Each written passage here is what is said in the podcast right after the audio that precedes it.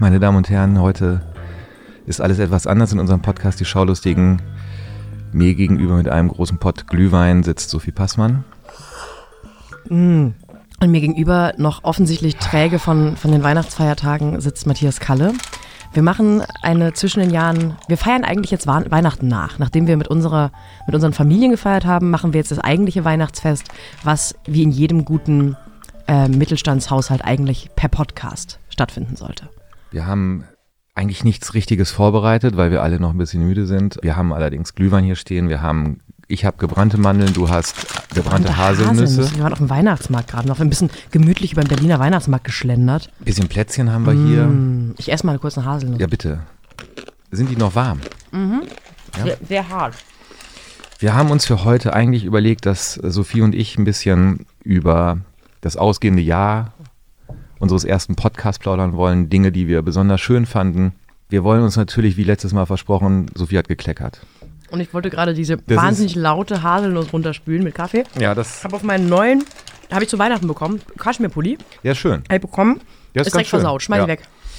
Die, der ist nicht mehr zu retten. Der ist nie, Wenn lohnt sich auch nicht mehr. geht ja nie raus. Ich habe den, ja. hab den, hab den halben Tag getragen, lohnt sich jetzt auch nicht mehr. Ist auch schon ziemlich ver verwohnt, der Pulli. Wir wollen Sie ein bisschen mitnehmen in die zwischen den Jahren Welt von Sophie Passmann und Matthias Kalle. Begleiten uns auf dieser Reise, die damit beginnt, dass ähm, wir uns vorgenommen haben, heute zu wichteln. Oh ja. Ähm, wir schenken uns traditionell nichts. Seit Jahren machen wir das so. Ja. Also beziehungsweise wir sagen immer, wir schenken uns nichts und dann stehe ich doch an Heiligabend mit einem Diamantring. Jedes, jedes Jahr schenke ich den Diamantring. Und habe die Hoffnung, dass du mir auch was schenkst, aber du erhältst dich dran. Um das, um dieses Muster zu durchbrechen, haben wir gesagt, wir wichteln einfach mal. Und mh, mm, wir haben etwas vorbereitet, eine Schüssel, in der zwei Zettel drin sind alle Namen aller Podcast-Teilnehmer. Ja. Und wir ziehen jetzt einfach und dann kriegt derjenige, also wir wichteln einfach ganz normal. Kein Schrottwichteln, kein Nein. Schrottwichteln. Nein. Wir haben 20 Euro ausgegeben als maximal. Ja. Und jetzt entscheidet sich quasi, ich finde ja dieses Wichteln sehr stressig, weil man ja immer ein Geschenk vorbereiten muss, was so allgemein ist, dass es jedem gefallen könnte, den man ziehen könnte. Möchtest du zuerst ziehen? Ja. Warte, ich muss noch einen, einen kleinen Schluck Glühwein. Glühwein. Ah, schmeckt auch schon wieder, ne? Schmeckt schon wieder. Mm. Mm. Ich trinke den ja traditionell mit Amaretto-Schuss. Ich immer gerne mit Rumschuss. Ja. Rum ist ja auch die schönste Jahreszeit. Rum muss auch endlich olympisch werden. So. So, soll, darf ich, äh, meinst du? Ich äh, misch nochmal. Misch nochmal. Ich mischel nochmal. So. Matthias konzentriert sich und zieht einen Namen. Darf ich schon, darf mhm. ich schon aufmachen? Ja. Ich bin, das ist wie ein Geschenk aufmachen. Ja. Sophie. Du hast mich gezogen. Ich habe dich gezogen. Nee. Doch. Das bin ich aber, das heißt, ich kriege jetzt dein Geschenk. Es kommt von Herzen. Ich darf es überreichen. Es ist äh, rot eingepackt. Bitteschön. Es ist, also okay, okay, okay, okay. A gift for you steht drauf. Ja, mehr auch nicht. Ach, danke. Gut, du wusstest, ja auch nicht, dass du mich ziehst. Könnt ihr ja auch. Eben, ja, deshalb wollte ich das nicht zu persönlich ja. machen. Ich muss mal diese Schleife hier lösen.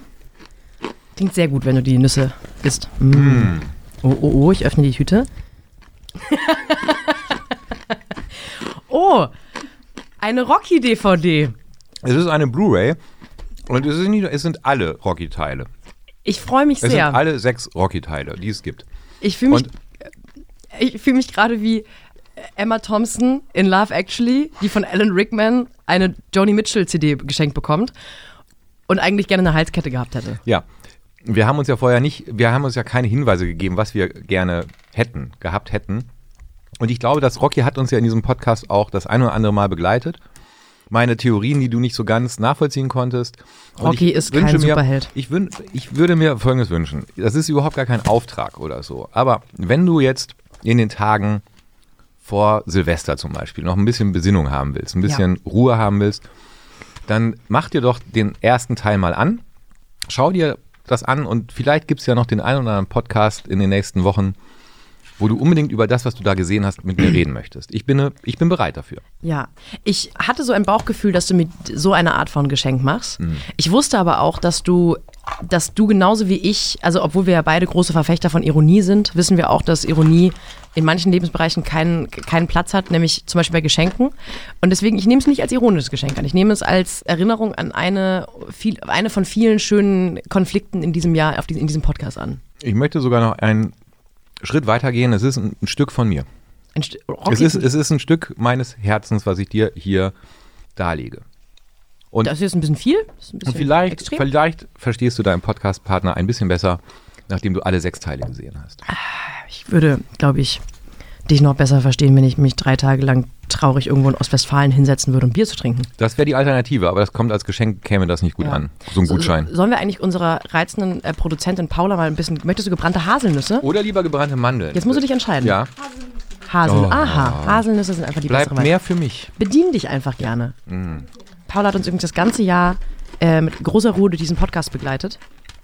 Und es war, glaube ich, äh, das Schlauste der Welt, eine sehr so ruhige Person und so beruhigte Person wie Paula mit uns in einen Raum zu setzen, weil wir schon die Spritze in den Arm hatten die ganze Zeit. Sie hat nichts aus der Ruhe gebracht und der Podcast wurde immer pünktlich fertig und er hörte sich besser an, als wir das eingesprochen haben. Alles, genau, eigentlich, sie hat oft so geschnitten, also auch Wörter hin und her geschnitten, dass wir schlau klingen. Also du zum Beispiel magst Conan O'Brien ja sehr. Ja, aber und es, das hat sie es, umgeschnitten. Es klang so, als ob ich den nicht mögen Ja, würde. aus Drama Vollkommen verrückt. dramaturgischen Gründen hat Paula das einfach entschieden, was Ja. ich total richtig finde. Ich zum Beispiel finde ja Benedict Cumberbatch einfach unerträglich. Und wir hassen Fleabag. Und wir sind große Fans von Wir sind die Welle. Ach, Aber toll. wenn man sie hört, denkt man. Tristan. Ja. Mm. Wenn man es hört, denkt man. Nee. Paula, mal. Paula van Put Artist, was die alles kann. Darf So, Ich, jetzt, jetzt ich mische nochmal. ja, ich muss mischen. Du Ach so, musst stimmt, ich ziehen. muss ziehen. Das gibt's doch nicht. Jetzt hast du noch eine, eine Cashew da reingeschmissen, eine, äh, Eine Mandel. Mandel. Eine Mandel. Damit es ein bisschen toller klingt. Bitteschön. Ich will nicht die Mandel ziehen, ich ziehe diesen Zettel hier. Esse ich die Mandel. So. Ha, ich habe dich gezogen. Das gibt's doch nicht. Das ist ja ein Ding. Mann. Ich glaube, Ich bin ein mein, bisschen aufgeregt. meine Geschenke passen auch sehr gut. Alles über ironisches Schenken habe ich ja schon gesagt. Deswegen möchte ich sagen, das erste große ist tatsächlich ein ironisches Geschenk, aber der Rest ist dann aufrichtig. Vielen Dank. Ich habe es gesehen und musste an dich denken und dachte, wenn ein Mensch in Deutschland das hier verdient hat, dann bist du's. Ich habe hier in der Hand ein, eine quadratische Sache Mhm. und ich tippe auf ein Buch.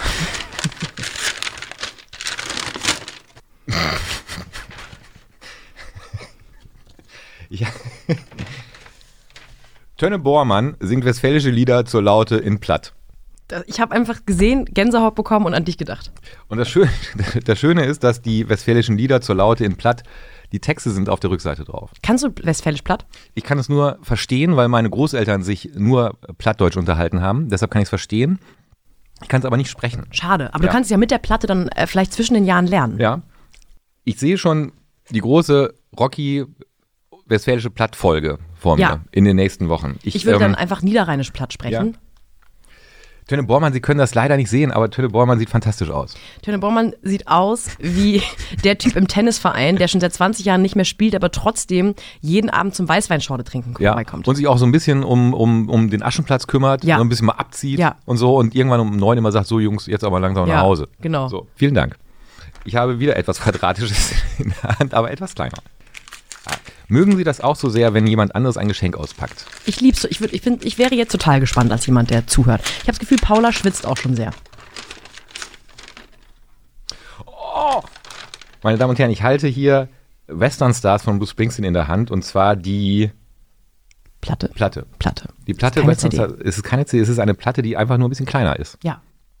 Weil ich habe mir gedacht, dadurch, dass du eh keinen Hm. Plattenspieler zu Hause hast, du kannst also gar nichts abspielen, dachte ich, dann kann ich dir auch ja. einfach ein Format schenken, was man eh nicht abspielen kann. Das ist richtig. Das ist einfach eine kleine Erinnerung daran, dass ich so froh bin, dass wir unter anderem unsere Leidenschaft für Bruce Springsteen teilen, aber du mich mit Sicherheit auch nochmal radikalisiert hast, was meine Liebe für Bruce Springsteen angeht. Das freut mich sehr zu hören und, und die Western Stars Platte von Bruce Springsteen, das weiß Sophie natürlich, hat mich ähm, allerdings eher im digitalen Bereich den Sommer über getragen und deshalb ist es auch, da wird das Jahr rund auf einmal. Ich danke dir sehr dafür. Sophie, wir haben letztes Mal schon angefangen ähm, über die Golden Globes, die uns dazwischen gekommen sind bei unserer UK-Folge vor zwei Wochen. Ich kann dir da nicht mehr zuhören, weil ich jetzt, glaube ich, Rocky anschauen möchte. Das kann ich einerseits gut verstehen. Andererseits haben wir uns beide über diese Golden Globe-Nominierungen, die reingeflattert sind, teilweise sehr gefreut. Ja, ich, ähm, vielleicht ist es auch einfach jetzt Zufall oder die Tatsache, dass Ende des Jahres diese Nominierungen rauskommen, dass wir das so ein bisschen benutzen als Möglichkeit, einen Jahresrückblick zu machen. Aber natürlich sind die Golden Globes einer der wichtigsten Film- und Serienpreise, die man so bekommen und haben kann. Und ich glaube, wir haben da viel Gesprächsbedarf, was die verschiedenen Kategorien angeht. Und es ist eine schöne Einladung, nochmal über Highlights und Lowlights dieses Jahr zu sprechen. Sehr gern. Lass uns doch mit der absoluten Power-Rubrik anfangen. Bester Film, Drama. Ja. Da sind also, du hast schon angedeutet, dass du heute eventuell mit mir über The Irishman sprechen möchtest. Ein Film, der auch in bester Film bei den Golden Globes nominiert ist. Ich habe mir, ich weiß gar nicht warum, in einem komischen Abend diesen dreieinhalbstündigen Mist angeschaut. Und ähm, ich kann nur sagen, im Nachhinein glaube ich, dass ich niemals einen Martin Scorsese-Film mochte. Weil wenn das quasi der, der Höhepunkt seines Werkes ist, wie viele Kritiker geschrieben haben über The Irishman, dann glaube ich, dass ich die anderen Sachen entweder nicht verstanden habe oder im Nachhinein als schlechter beurteile, als ich sie damals, als ich das erste Mal Taxi Driver oder Casino gesehen habe, äh, bewerte. Goodfellas lasse ich so ein bisschen außen vor. Ich finde alles an diesem Film ganz, ganz furchtbar, bis auf eine Sache, nämlich, dass man in diesem Zusammenspiel zwischen Robert De Niro und Al Pacino zum ersten Mal erkennt, was für ein großartiger Schauspieler Al Pacino ist und was für ein eingeschränkter Schauspieler Robert De Niro ist. Zum ersten Mal Al Pacino.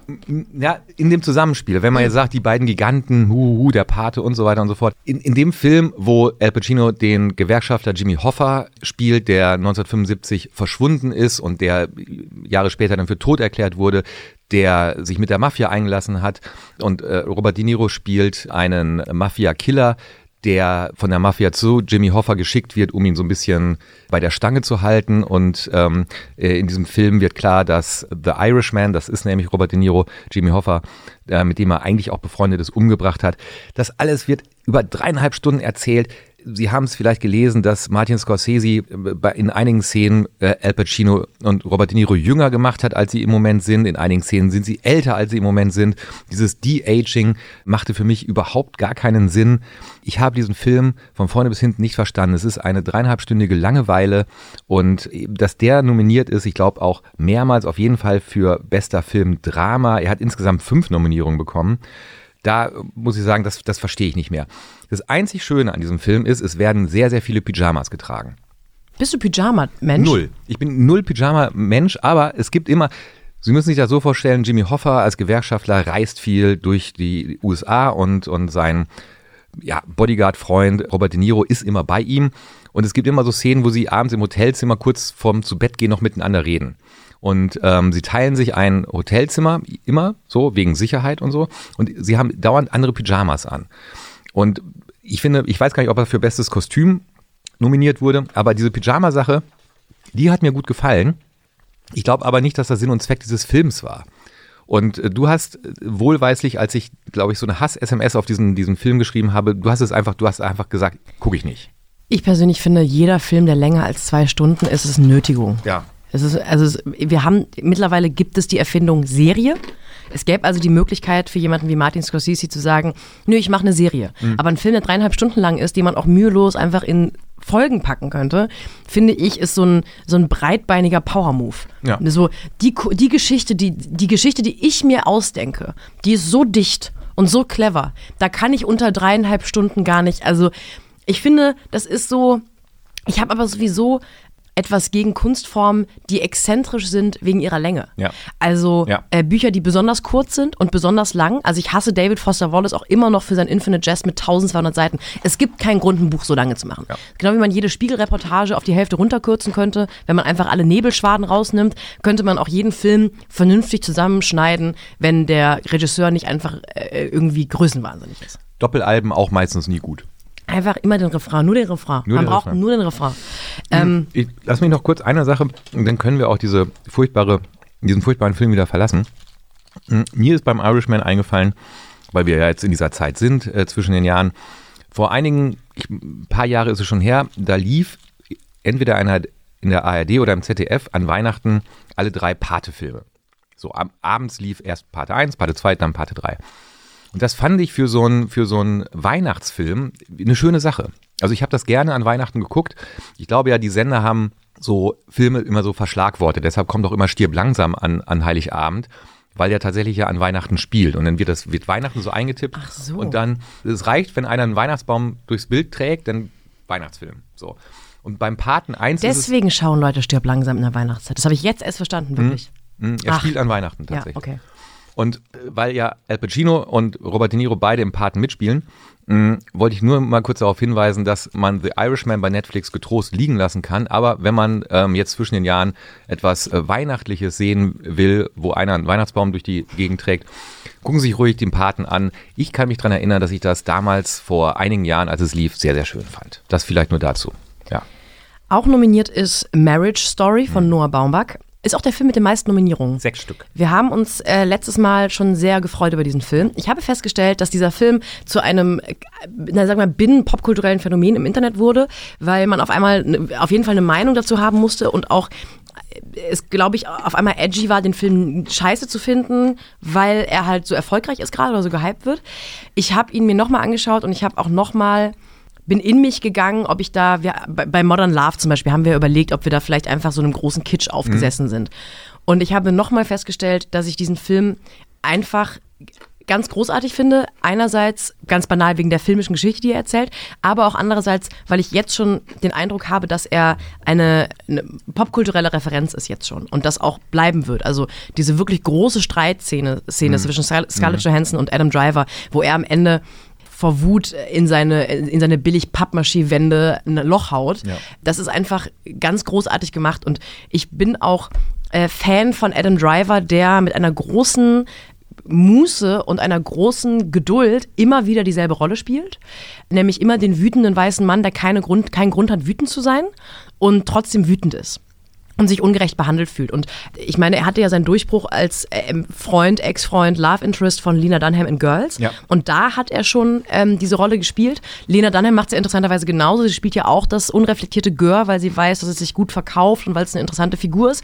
Und Adam Driver, der ja irgendwie a- am Theater ganz andere Sachen spielt, weiß halt, das ist so sein, sein unique selling point. Und ich finde das bewundernswert, weil ich es irgendwie uneitel finde, weil er halt das macht, was er am besten kann und verkörpern kann.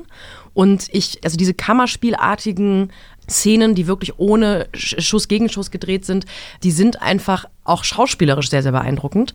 Und ich habe in der Recherche nochmal gelesen, dass diese Streitszene tatsächlich 80 Mal gedreht wurde und Noah Baumbach beiden unabhängig voneinander, also ohne dass der andere das weiß, neue Regieanweisungen gegeben hat, damit er mit so einem Überraschungsspiel, die, die Überraschung nicht Ja. gespielt werden muss. Ja. Und dass auch tatsächlich jedes Zögern, jedes Zaudern, jedes äh, verhustete Wort, äh, obwohl es ja sehr roh wirkt, exakt so niedergeschrieben ist. Und das ist jetzt natürlich keine Überraschung, dass in Filmen Drehbücher existieren, aber diese Präzision, mit der Noah Baumbach entschieden hat, wie jede Szene aussehen muss, wann Schritte getan werden und das dann trotzdem in so einem authentischen Fluss aussehen zu lassen, das ist für mich mit Abstand der Film, der es am meisten verdient hätte, einen Golden Globe zu bekommen für bester Filmdrama. Wenn Sie unserer Empfehlung vor zwei Wochen noch nicht gefolgt sind, nehmen Sie sich das jetzt doch nochmal auch zu Herzen. Schauen Sie sich diesen Film an. Adam Driver nominiert auch bester Hauptdarsteller Drama, Scarlett Johansson auch nominiert beste Hauptdarstellerin Drama und Sophie und ich werden nach der Podcast-Aufzeichnung auch noch ins Kino gehen Ja. und uns den neunten Teil von Star Wars anschauen, wo Adam Driver auch mitspielt. Eigentlich schauen wir uns Star Wars nur wegen Adam Driver an. Beste Hauptdarstellerin, lass uns, das ist ein schönes Stichwort. Was ich total super finde bei den Golden Globes, was ich immer schon mochte, ist, dass sie unterscheiden zwischen Drama und Komödie. Weil ich finde, das ist sehr zeitgemäß und das ist auch etwas sehr amerikanisches, Entertainment-mäßiges. Und viel spannender dieses Jahr als beste Hauptdarstellerin Drama, weil ich finde ehrlich gesagt, also mich würde es sehr überraschen, wenn Scarlett Johansson den nicht bekommt, war beste Hauptdarstellerin Komödie. Kannst du mal aufhören, diese Nüsse zu essen? Ich raste aus.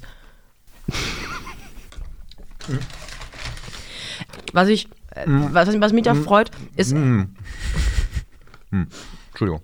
immer auch mal gucken, mm, Paula freut sich. Eine richtig gute Idee gewesen, oder? Nüsse mitzubringen. Ja. Mm, Quarkbällchen waren aus. leider. Und ähm, wir wollten uns eigentlich Grünkohl mit Pinkel holen. Mit Kassler. Mm, aber Am besten vom Weihnachtsmarkt. ja. Den ersten Frost, den muss man abwarten. Dann geht's Genau. um Grünkohl. Und das ist auch nicht mehr, es ist auch, das wird alles frisch gemacht da, ne? Das ist Ja. auch nicht so, dass die nochmal im Mülleimer gucken, was da liegt. Nee, nein, nee, nein. Das ist alles- frisch gemacht. Deshalb ist es auch so teuer. Exakt. Grünkohl. Überhaupt, Preise für Lebensmittel auf dem Weihnachtsmarkt ist ein humoristisches Thema, was man mal durchziehen könnte durch den Podcast, glaube ich. Absolut. Was hältst du davon? Vielleicht Ein- der vielleicht nächstes Grünkohl, Jahr. Der Grünkohl-Index auf dem Weihnachtsmarkt in Deutschland. Ja, wir machen unsere Vielleicht Ideen wir, selbst. Vielleicht könnten wir nächstes Jahr im Dezember nur einen Grünkohl-Podcast machen, vier Folgen lang. Ja. Wir arbeiten Absolut. dran. Beste Hauptdarstellerin Komödie Ja. Musical. Booksmart, Beanie Feldstein finde ich okay, aber Emma Thompson in Late Night hat mich nochmal in dieser Jahresrückblickstimmung daran erinnert, wie sehr ich mich eigentlich über die Existenz von diesem Film Late Night gefreut habe. Ja.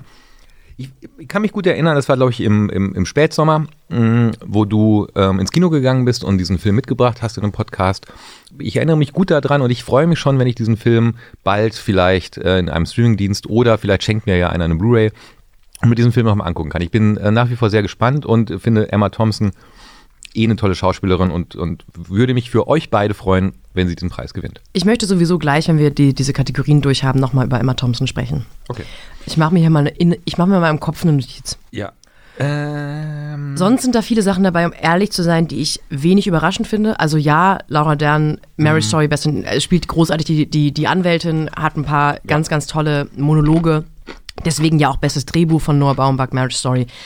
Beste Filmsongs zum Beispiel, da ist halt so Frozen 2 dabei und König der Löwen und, und Cats, Ca- Cats natürlich, Taylor Swift und Andrew Lloyd Webber haben Beautiful Ghosts zusammen arrangiert.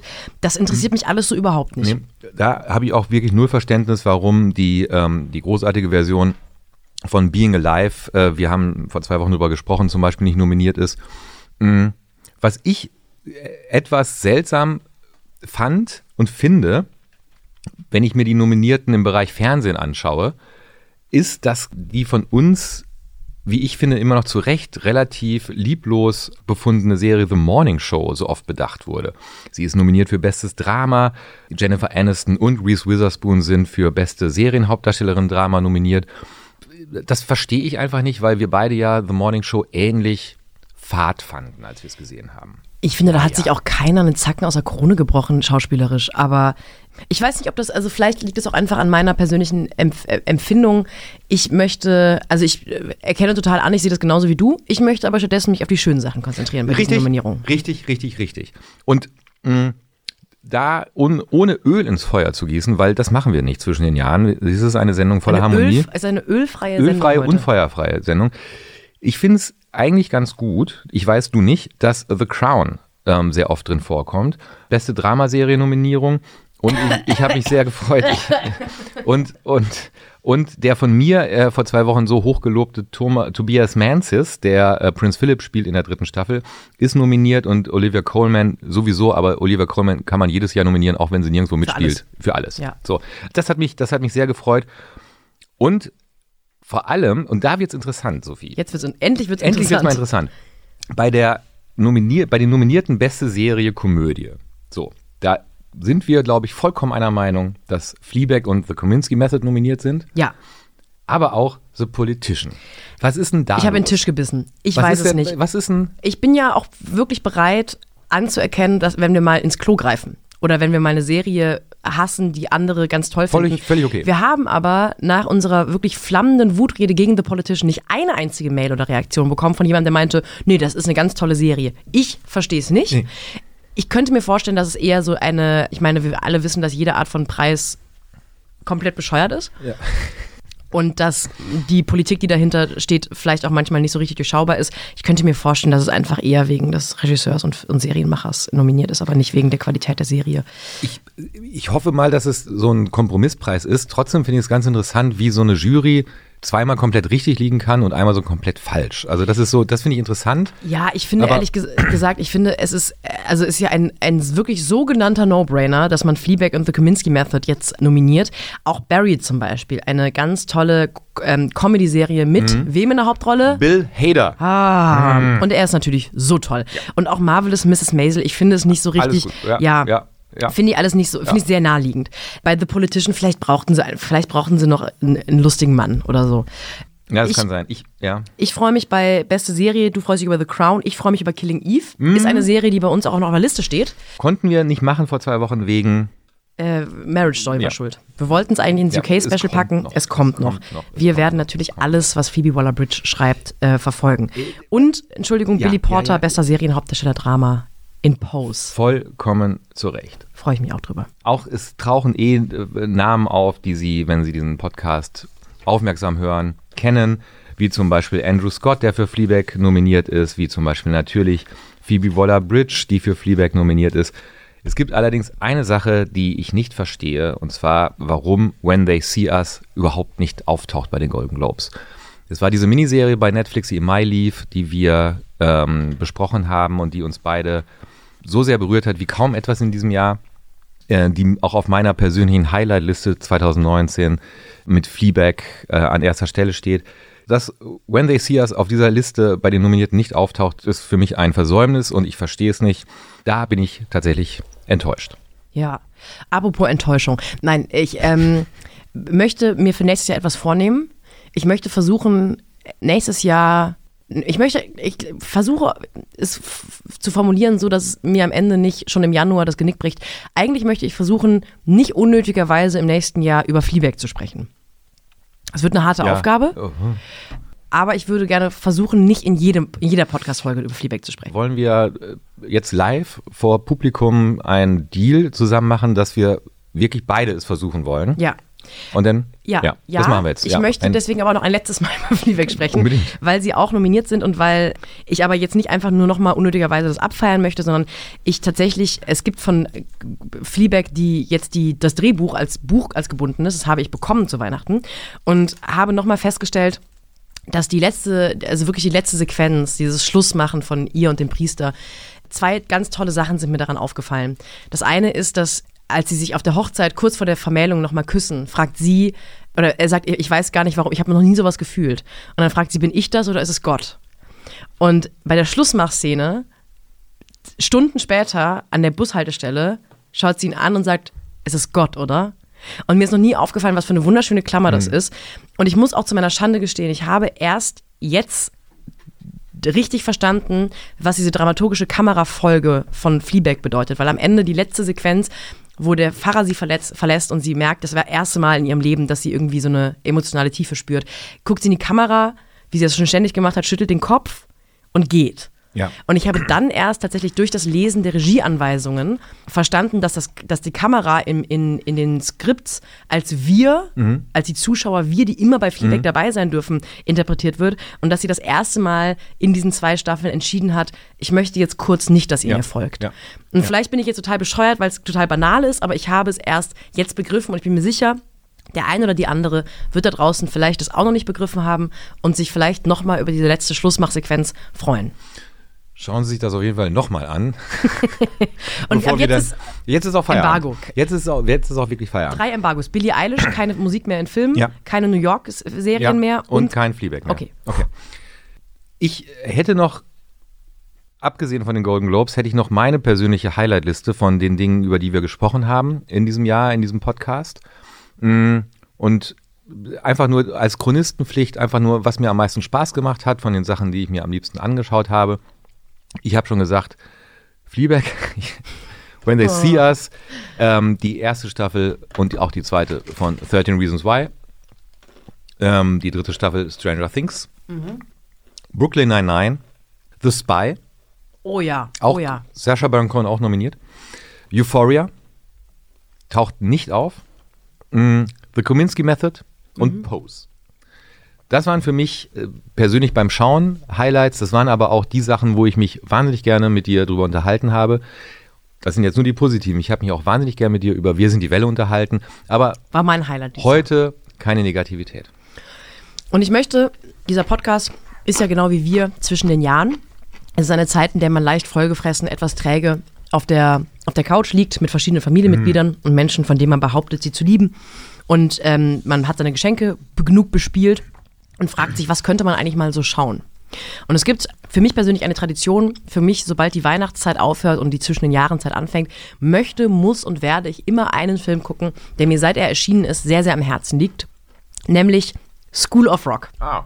School of Rock ist ein Övre von dem Ausnahmekünstler Jack Black. Mhm. Es handelt von einem ähm, unerfolgreichen Rockmusiker, der durch eine Lüge an einer sehr snobby Privatschule, an einer Privatvorschule ähm, eine vierte Klasse unterrichten darf und mit denen, weil, die, weil er merkt, die sind sehr musikalisch, gründet er heimlich hinter dem Rücken der Schulleiterin eine Rockband.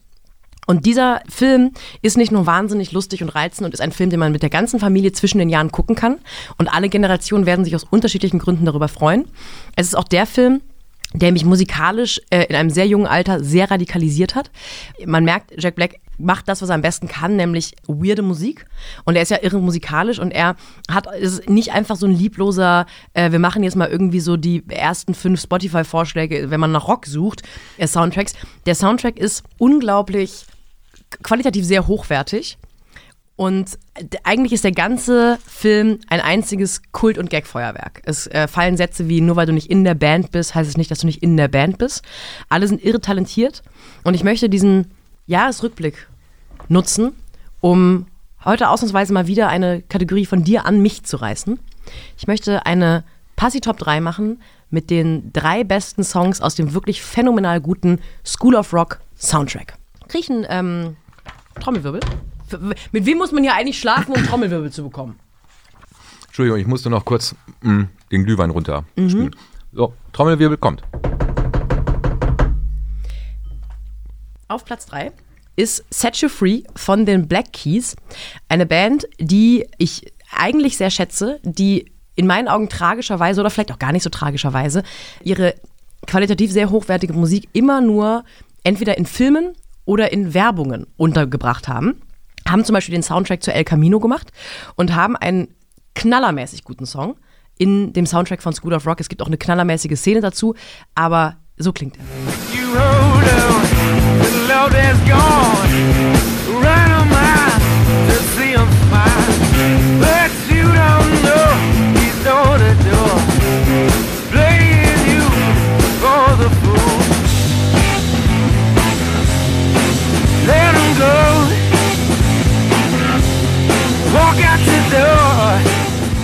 Ich lieb's total.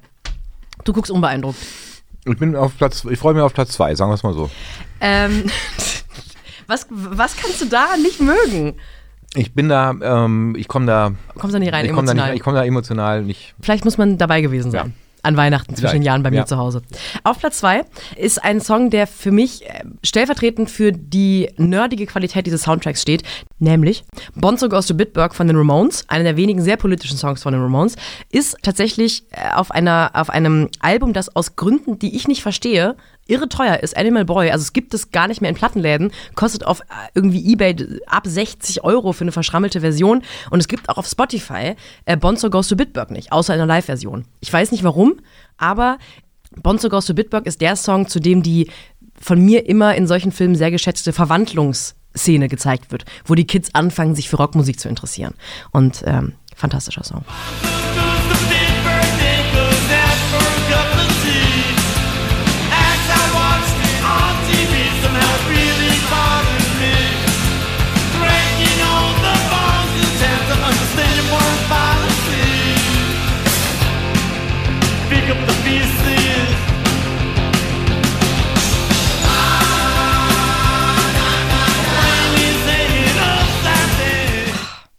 Fühlst gar nichts, ne? Platz 1.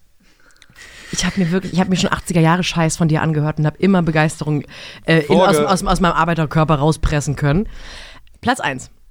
Ein Song, von dem ich a fact weiß, dass du ihn magst. Ich weiß es, ich war schon dabei, als du amüsiert dazu genickt hast. Na, was? Mhm.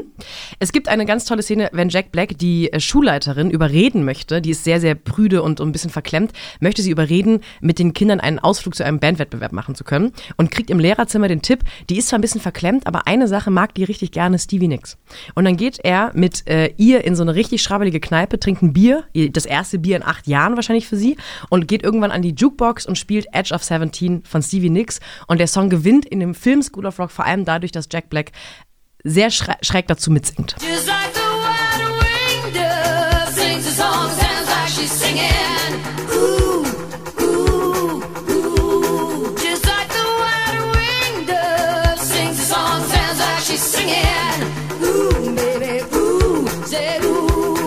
Schauen Sie School of Rock, meine Damen und Herren. Ich bin weit davon entfernt, dagegen zu argumentieren. Zum einen, weil ich School of Rock nicht gesehen habe, zum anderen, weil das, ähm, wie du es eingangs erwähnt hast, zu diesen quasi nicht kritikfähigen Sachen gehört, mit denen man eine Sache, eine Emotion verbindet oder eine Gelegenheit verbindet. Und ich finde es immer toll und rührend, wenn Menschen eine, ein, ein Ritual haben, gerade zur Weihnachtszeit oder zwischen den Jahren und das von jeder Kritik erhaben ist einfach. Also ja. deshalb sage ich dazu gar nichts, sondern freue mich, freue mich aufrichtig dafür, dass du dieses Ritual hast, dass es ausgerechnet School of Rock ist. Finde ich schön, finde ich gut, weil ähm, so wie du es mir erklärst, vertraue ich dir, glaube ich dir, kann es aber selber emotional nicht nachempfinden. Ja, und äh, The Ramones ist auch eine Band, die muss man, das ist, die ist so eine kleine Nachwuchs-Punk-Band Ja. aus den 10er Jahren. Muss man auch gar nichts mit anfangen können, Matthias. Wie jedes Jahr wundere ich mich, ähm, wir haben da Ostern schon drüber gesprochen, was ist eigentlich mit Bibelverfilmungen? Aber das, das wollte ich nur mal, ich wollte ich nur mal ganz kurz, ich wollte Ich nur mal ganz Kloster, kurz, wenn du das ich noch mal kon- machst. Ja, aber ich finde, ich finde, wenn man die Ramones äh, äh, zwischen den Jahren spielt, dann kann man auch noch mal kurz darauf hinweisen, auf der anderen Seite des Mondes, äh, dass Bibelverfilmungen einfach äh, nicht mehr stattfinden, was ich äh, sehr, sehr schade finde.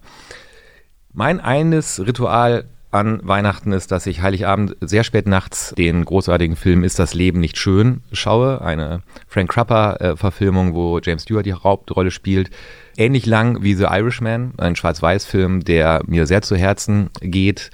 Ich finde auch zum Beispiel, der großartige Bill Murray hat äh, in einem tollen Weihnachtsfilm mitgespielt, Die Geister, die ich rief. Ich weiß nicht, ob du den jemals gesehen hast. Nein, leider nicht. Ganz ich bin mit. School of Rock. Ich muss ja, Ja. viermal am Tag School of Rock gucken Ja. dann.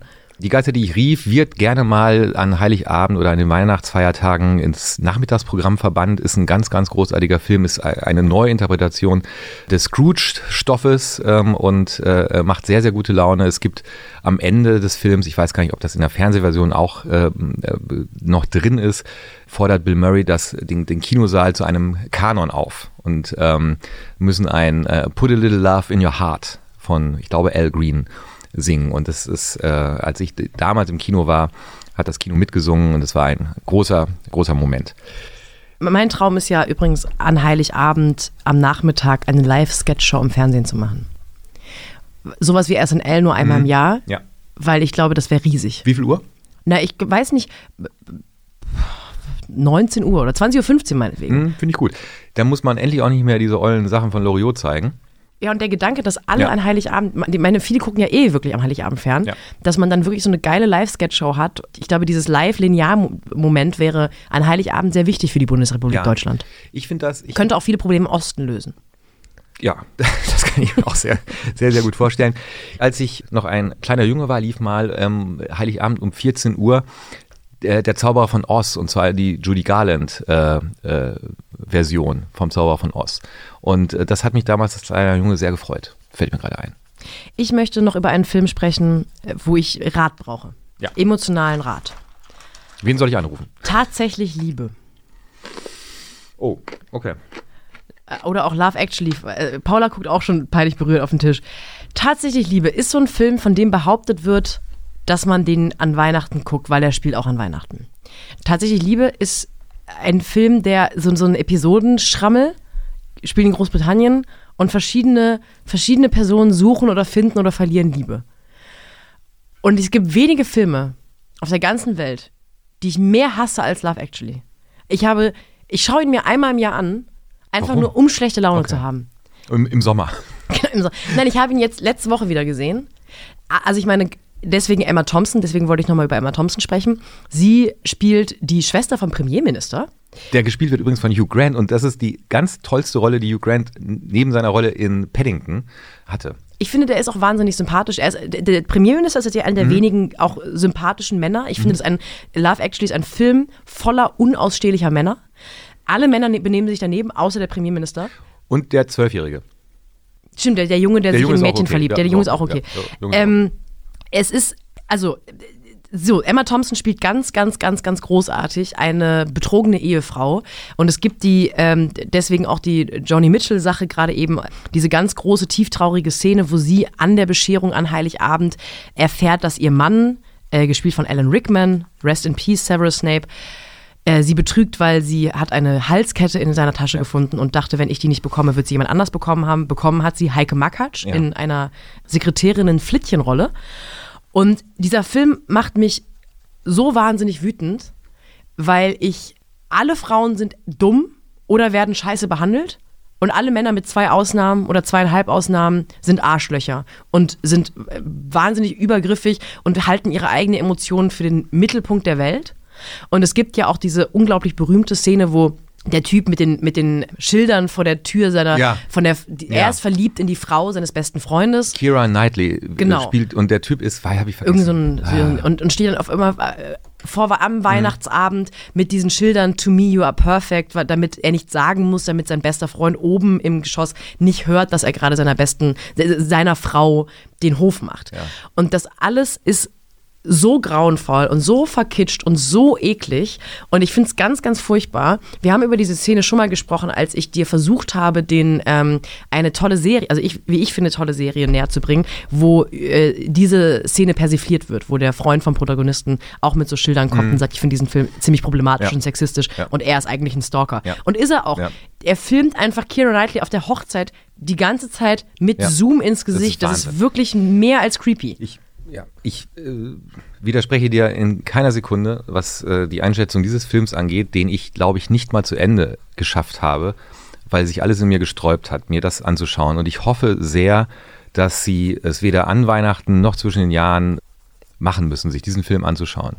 Also, weil es lohnt sich nicht. das, ich glaube, das ekelhafteste an dem Film ist die Szene, wo der Premierminister von seiner Assistentin, äh, der verliebt sich in, in, in so eine Sekretärin da und will seine, von seiner Assistentin wissen, wo wohnt die. Und sie weiß gar nicht, we- wen er meint. Und sie sagt so, ach, sie meinen die Pummelige. Und das ist halt einfach so eine normale Hollywood-Frau. Die hat einfach, ich würde sagen, vielleicht Kleidergröße 36. So maximal. Was für Hollywood dann wahrscheinlich schon wahnsinnig fett ist. Aber dass sie entschieden haben, wir sind jetzt edgy, weil wir eine Dicke in die Hauptrolle bringen, die halt einfach exakt so aussieht wie alle anderen Frauen auch. Das ist, ähm, ich habe mich so geärgert und der einzige Lichtblick ist eigentlich Emma Thompson, die ähm, die würdevolle, höllencoole, äh, betrogene Ehefrau so, so toll spielt. Nach all den tollen Empfehlungen, die wir Ihnen hoffentlich im Laufe des Jahres gegeben haben, aber auch noch in dieser kleinen Zwischen den Jahren Folge, müssen wir damit schließen, gucken Sie sich bitte nicht Love Actually an und gucken Sie sich bitte auch nicht in drei Tagen, in vier Tagen Dinner for One an. Hast, muss, ist das noch eine Sache, die man macht? Ja. Ich war mal irgendwann auf einer Silvesterparty und da sind alle dahin und vom Ja, Fernsehen. ich dachte, es ist, es ist leider Gottes, es ist irgendwie, die Leute kaufen sich dann Berliner oder Pfannkuchen oder wo immer sie auch leben, wie das heißt, setzen sich um 19 Uhr vor den Fernseher und gucken sich das an und äh, lachen sich, worüber auch immer. Schauen Sie sich das nicht an. weißt du, was ganz toll ist, an Ja. Silvester Sophie zu heißen? Miss Sophie. Ja. Noch nie gehört. Wenn irgendjemand an Nee. Silvester mir über den Weg läuft in Oh Berlin Gott. und mich Miss Sophie nennt, dann Ja. gibt's einfach, dann hole ich meinen Freund Shindy und dann wird, dann wird richtig vertrimmt. Ja. Wir können ja mal gucken, ob wir Silvester dieses Jahr mal zusammen feiern und Wo? äh, dann können Wo? wir. Wo seid ihr Silvester? Dann können, wir, dann können wir ja mal gucken, ob wir diesen Gag einfach Ja. Nicht ich trinke einen Schnaps für Ja. jeden Gag, der, für Sicher. jedes Mal Miss Sophie. Ja. Was erwartet uns im neuen Jahr? Worauf freuen wir uns? Ich, ich freue mich ganz aktuell auf die zweite Staffel von You. Ähm, etwas, was wir, glaube ich, nicht besprochen haben, weil die erste Staffel zu früh für unseren Podcast kam. Wir haben ja erst ähm, im März gestartet. Ist eine Stalker-Geschichte und äh, da freue ich mich drauf, tatsächlich. Äh, bin ich sehr gespannt.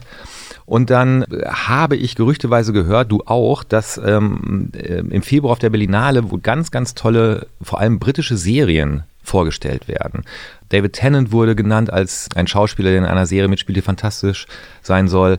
Äh, Auf all das freue ich mich. Ich glaube, es könnte ein, ein, ein, ein großes Fernsehjahr werden. Ich freue mich auf die letzte Staffel Pastewka sehr. Ja, oh ja. Kommt im Jänner, glaube ich, oder im Februar, Ja. auf jeden Fall Anfang des Ja, Jahres. stimmt. Freue ich mich sehr drauf. Ich habe das Gefühl, dass Pastewka so eine Serie ist, die manchmal passiert das doch, dass Dinge in, im Leben da sind und man schätzt die nicht so wert. Also gerade so Musik, also so, so Musiker zum Beispiel, wenn die sterben, dann ist man so, wir haben die letzten Jahre nicht genug zum Beispiel uns über Musiker XY gefreut. Und ich habe das Gefühl, Pastewka ist so eine Serie, die wird natürlich von allen, die ein bisschen Ahnung haben, anerkannt als irgendwie ganz große Komödie und ganz wichtige Serie in Deutschland. Aber ich weiß nicht, ob die genug gefeiert wird. Ich habe das Gefühl, das ist so eine, die wir annehmen, weil sie schon so lange da Ja. ist. Und ich würde mir eigentlich nächstes Jahr nicht nur das Hölderlin-Jahr wünschen, was nächstes Jahr ist, sondern auch das große Pastewka-Jahr. Ich finde, wir sollten unseren Teil dazu beitragen, weil ich, ähm, es ist, glaube ich, die neunte und finale Staffel. Ähm, sie ist ja von Sat 1 jetzt bei Amazon Prime gelandet. Und ich war immer ein ganz, ganz großer, ein großer Fan. Und ich mag Bastian Pastewka als Autor, als Komödiant sehr, sehr gern. Und äh, lass uns das auf jeden Fall vornehmen, dass wir uns diese Staffel, nicht nur die finale Staffel, sondern das Werk dieser Serie Pastewka ähm, allumfassend anschauen werden. Auf jeden Fall. Ja, finde ich, finde ich, finde ich richtig. Und äh, ich glaube, was uns auch blühen wird, ist die 100 Jahre Wetten das Sendung, äh, die Thomas Gottschalk moderieren wird. Ich kann da leider nicht. Ja, ich mache das für dich. Äh, in, alter, in alter Tradition schaue ich mir das an. Äh, und ansonsten, ich glaube, ich glaube, dass wir ein gutes Fernseher bekommen werden und wir werden unseren Teil dazu beitragen, dass es noch besser wird. Ich glaube, wir werden noch, nachdem so solche Serien wie 13 Reasons Why und Euphoria ganz groß waren, würde es noch nächstes und vielleicht sogar übernächstes Jahr noch einen Schwung geben von so Hardcore, Sex, Drogen, Gewalt, Teenie-Serien. Ja. Und ich habe die große Hoffnung, dass uns spätestens dann 2021 eine Welle entgegenkommt mit super schön harmlosen 90-210-Serien, die einfach an der Oberfläche glitzern und glänzen und alle sind irgendwie symmetrisch und glücklich und dann ist der wahre Schmerz wieder versteckt und ein bisschen mehr Ambivalenz, das würde ich mir wünschen. Gleichzeitig glaube ich, dass wir auch aufgrund des Erfolges, auch des Kritikererfolges von The Kominsky Method, ähm, werden wir eine Welle von Serien, wo ältere Schauspielerinnen und Schauspieler nochmal richtig zeigen können, was sie können. Ja. Und, und da freue ich mich drauf. Das Es, war- da, da freue ich mich tatsächlich drauf. Das war ja schon mit, mit Grace und Frankie, Ja. eine Serie, in, in der Jane Fonda fantastisch war und ist. Eine Sache, die ich sehr reizend fand, wo ich aber auch selber gemerkt habe, dass meine Sehgewohnheiten schon so sind, dass ich denke, ich, es ist ungewohnt für mich. Es ist tatsächlich ungewohnt, eine wirklich ja dann doch alte Frau wie Jane Fonda zu sehen. Und auch bei Michael Douglas denkt man, der ist wirklich ein alter Mann. Und das ist aber so bereichernd und, und äh, total schön. Da würde ich mir sehr wünschen, wenn das kommt nach The Kominsky Method. Finde ich auch. Also ich, ich habe da sowas, keine Ahnung, wenn ich mir was wünschen könnte, Sylvester Stallone als alterner Physikprofessor, der vielleicht nochmal ähm, an so einer Formel arbeitet. Da gibt es, glaube ich, genug Möglichkeiten für großartige ältere Schauspielerinnen und Schauspieler, äh, denen eine tolle Rolle zu schreiben und eine tolle Serie. Wir werden das alles auf dem Schirm haben, wir werden das alles beobachten und zu gegebener Zeit auch drüber sprechen. Ich glaube ganz zuletzt eine Sache, auf die ich mich als junge Frau persönlich freue, ist, dass wir jetzt ein paar Jahre wieder Ruhe haben mit äh, dem Versuch, die Serie unserer Generation zu machen. Das waren in den Nullerjahren Girls mit Lena Dunham. Das war jetzt ein letztes Mal Fleabag und Phoebe Waller-Bridge. Und jetzt werden in den nächsten Jahren wahrscheinlich eher mal keine äh, Sachen auf den Markt geschmissen von jungen feministischen Frauen, die Serien schreiben in der Hoffnung, einen Zeitgeist zu treffen. So soll es sein, so soll es passieren, meine Damen und Herren. Wir verabschieden uns diesmal ein bisschen ausschweifender, weil wir uns vielleicht. Ich möchte mich einmal bei dir bedanken für dieses Jahr, Matthias. Ich möchte mich bedanken für Streits, die wir haben durften, Sachen, die du mir näher gebracht hast, Musik, die ich ohne dich nie gehört hätte. Es äh, war e- eine große Freude und ich mache selbst mit dir diesen Podcast gerne, obwohl du Conan O'Brien nicht wertschätzt. Ich kann dieses Kompliment nur zurückgeben und bedanke mich, dass du mich erträgst, dass du mich vor allem durch die ersten Folgen äh, getragen hast, wo ich als Printmann sehr nervös war, dass du mir neue Blickwinkel gezeigt hast und dass ich äh, sehr erfreut darüber bin, dass wir auch ins nächste Jahr gemeinsam gehen mit diesem Podcast. Und ich freue mich einmal, eine sehr amerikanische Sache zu machen. Am Ende des Jahres möchte ich einmal das Impressum sagen im Podcast. Äh, bedanken uns natürlich bei den Produzenten und Produzentinnen Pool Artist, Frieda Morische und äh, Maria Lorenz und Liebe unsere Grüße. Produzentin Paula Georgi. Vielen, vielen Dank. Danke, Paula. Wir bedanken uns auch bei Ihnen, liebe Zuhörerinnen und Zuhörer, dass Sie uns gewogen geblieben sind und hoffen, dass Sie mit uns in 2020 reingehen. Wir machen hier jetzt heute Feierabend, gehen ins Kino Ja. und sagen guten Ein- Rutsch. Sagen wir ein letztes Mal die goldenen Worte unserer großen Königin. Natürlich. Wenn Sie mögen, sehen wir uns nächsten Donnerstag wieder. Gleiche Stelle, gleiche Welle, 22.15 Uhr. Vielen Dank.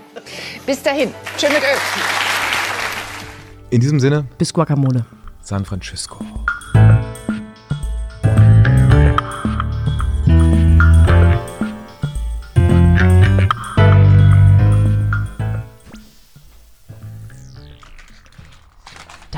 Mal äh, Mandeln probieren? Können wir tauschen? Ich möchte keine, ha du darfst gerne eine Mandel probieren. Oh, doch, gib mal her. Warte. Okay. Sag mal, glaubst du, die haben das gemerkt mit dem, mit dem Wichteln, dass wir das gefaked haben? Ich weiß nicht, aber ich möchte meine Rocky Blu-ray Compilation wieder zurückhaben. Achso, die westfälischen Arbeiterlieder brauche ich auch gleich Ja, wieder. also- Also schenke ich meinem Vater. Genau. Äh, Wir sehen uns im nächsten Jahr. bis dann, ne? Miss Sophie. Tschüss.